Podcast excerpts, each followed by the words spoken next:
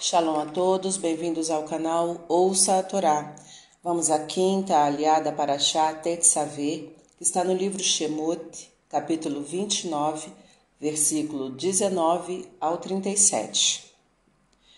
Baruch atah Adonai, Eloheinu melech haolam, asher barabanu mikol hamim venatan lanu et toratou, Baruch atah Adonai noten hatorá. Amém. E tomarás o segundo carneiro, e Arão e seus filhos porão as mãos sobre a cabeça dele, e o degolarás, e colocarás do seu sangue sobre o lóbulo da orelha de Arão e sobre os lóbulos das orelhas direitas dos filhos dele, sobre os polegares de suas mãos direitas e sobre os polegares dos seus pés direitos. E o restante do sangue será espalhado ao redor do altar.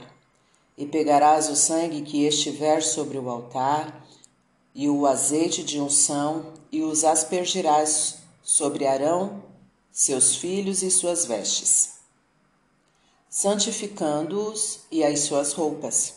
E tomarás do carneiro o sebo, a parte grossa da cauda, o sebo que cobre as entranhas, o diafragma, uma parte do fígado e os dois rins com o respectivo sebo, e a coxa direita, pois é um carneiro de consagração e de paz. E pegarás um pedaço de pão, um bolo de pão de azeite e uma bolacha, retirados da cesta de pães ázimos que estará diante de Deus, e colocarás tudo nas palmas das mãos de Arão e de seus filhos, e os movimentarás diante de Deus. E depois tomarás tudo das mãos deles e queimarás no altar sobre os holocaustos, para ser aceito com vontade diante de Deus. E tomarás o peito do carneiro da consagração de Arão e o movimentarás diante de Deus, e esta será a tua porção. E consagrarás o peito e a coxa que foram movimentados, e serão para Arão e seus filhos como estatuto perpétuo, quando os filhos de Israel ofertarem seus sacrifícios de pazes. E as vestes de santidade de Arão passarão para aquele dentre seus filhos que assumir seu lugar, para ser com elas engrandecido e consagrado. Sete dias vestirás o sucessor do sumo sacerdote, para adentrar a tenda da reunião e servir na santidade. E o carneiro das consagrações cozinharás em lugar santo, e Arão e seus filhos comerão dessa carne e do pão que está no cesto, à entrada da tenda da reunião. E comerão das coisas que forem utilizadas para sua expiação, visando consagrá-los e santificá-los. E o estranho não comerá delas, pois é santidade. E se sobrar da carne ou do pão até a manhã seguinte, queimarás no fogo. Não será comido, pois é sagrado e farás para Arão e seus filhos o que Deus te ordenou. Durante sete dias os consagrarás, e um novilho do sacrifício de pecado oferecerás em cada um dos sete dias para as expiações. E purificarás o altar, fazendo expiação por ele, e o ungirás para santificá-lo durante sete dias. E o altar será santidade das santidades todo aquele que o tocar se santificará. Amém. Baruch atah Adonai Eloheinu melech haolam, asher natan lanu toratot toratemet v'hayol lanatah betorreino. Baruch atah Adonai noten hatorá. Amém. Agora vamos aos comentários da Aliá. O carneiro simboliza a mansidão, a paciência, a obediência. As orelhas simbolizam a atenção, pois a audição nos alerta sobre eventuais perigos. Os sacerdotes devem alertar a comunidade sobre os perigos que ela incorre, não obedecendo à vontade divina. E isto deve ser feito com paciência, sem violência, sem imposições. A mão direita simboliza ação, o sacerdote deve agir e orientar as ações da comunidade em conformidade com as leis divinas. Os pés simbolizam a direção a seguir. o sacerdote deve caminhar e encaminhar a comunidade em direção aos ensinamentos divinos. O altar simboliza o serviço a Deus. Somente depois de se comprometer a servir bem a comunidade é que o sacerdote poderá servir eficientemente a Deus. As partes separadas do carneiro simbolizam a abundância, os sebos, a sobrevivência, o ar que é respirado através da ação do diafragma, a pureza, rins e fígado, que purificam o corpo, e a locomoção, coxa. Sua disponibilidade simboliza a paz. Para se viver em paz, é necessário não querer coisas demais, abundância, mas sim satisfazer-se em ter o suficiente para a sobrevivência.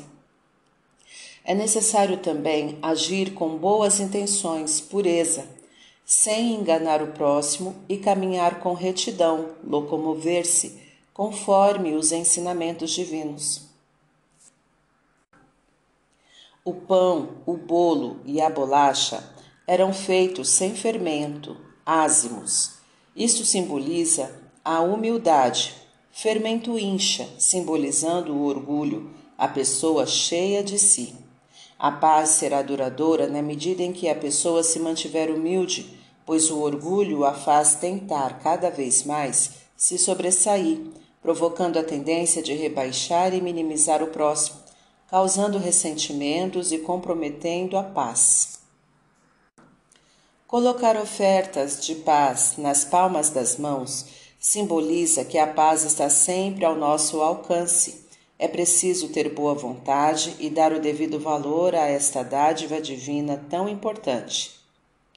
Deus aprecia a movimentação, indicando que quer que nos movimentemos, isto é, que não fiquemos parados esperando milagres. É necessário que tomemos as iniciativas para que Deus, se achar por bem, nos ajude a ter sucesso em nossas empreitadas. A coxa simboliza o sustentar, o peito simboliza o amor. Para que haja paz, é necessário que a pessoa sustente dentro de si um amor sincero pelo próximo. O estranho simboliza aquele que não está de acordo com aquilo que está sendo feito. Os que não estão de acordo com a paz devem ser considerados estranhos pela comunidade e dela não deverão participar. Comer simboliza a interação do material com o material. Queimar simboliza a interação com o espiritual.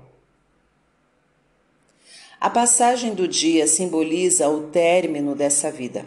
Deus quer que aproveitemos nossa vida interagindo com o material, isto é, lidando com pessoas, executando tarefas físicas, cumprindo seus mandamentos, etc. Não devemos deixar sobrar dessas atividades para o dia seguinte, isto é, para após a morte, pois então esta interação não mais será possível. Para refletir. É importante que você saiba que a paz está sempre ao seu alcance desde que você lhe dê a devida importância. Para viver em paz, é necessário sustentar um sincero amor pelo próximo, satisfazer-se com o que tem, sem almejar excessos, caminhar com retidão e agir com boas intenções, mantendo a humildade. Deus quer que você tome a iniciativa de agir para que Ele possa ajudá-lo a completar suas ações de maneira satisfatória para exercitar. Pense em um problema sério que o aflige. Você já fez tudo o que podia para resolvê-lo? Se sim, peça para Deus completar a solução. Se puder, compartilhe essa experiência conosco.